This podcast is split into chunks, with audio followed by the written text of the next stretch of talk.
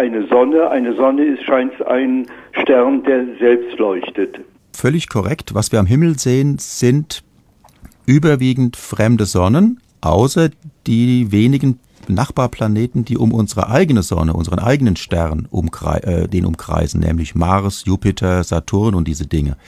Alles andere am Himmel sind fremde Sonnen und vermutlich haben alle diejenigen auch Planetensysteme von, wie ich hatte es eben gerade äh, schon gesagt, 2000 von 2000 anderen Sonnen wissen wir es, dass sie Planeten auch äh, haben. Planeten sind also Objekte, die ihre eigene Zentralsonne umkreisen und selbst nur beleuchtet werden.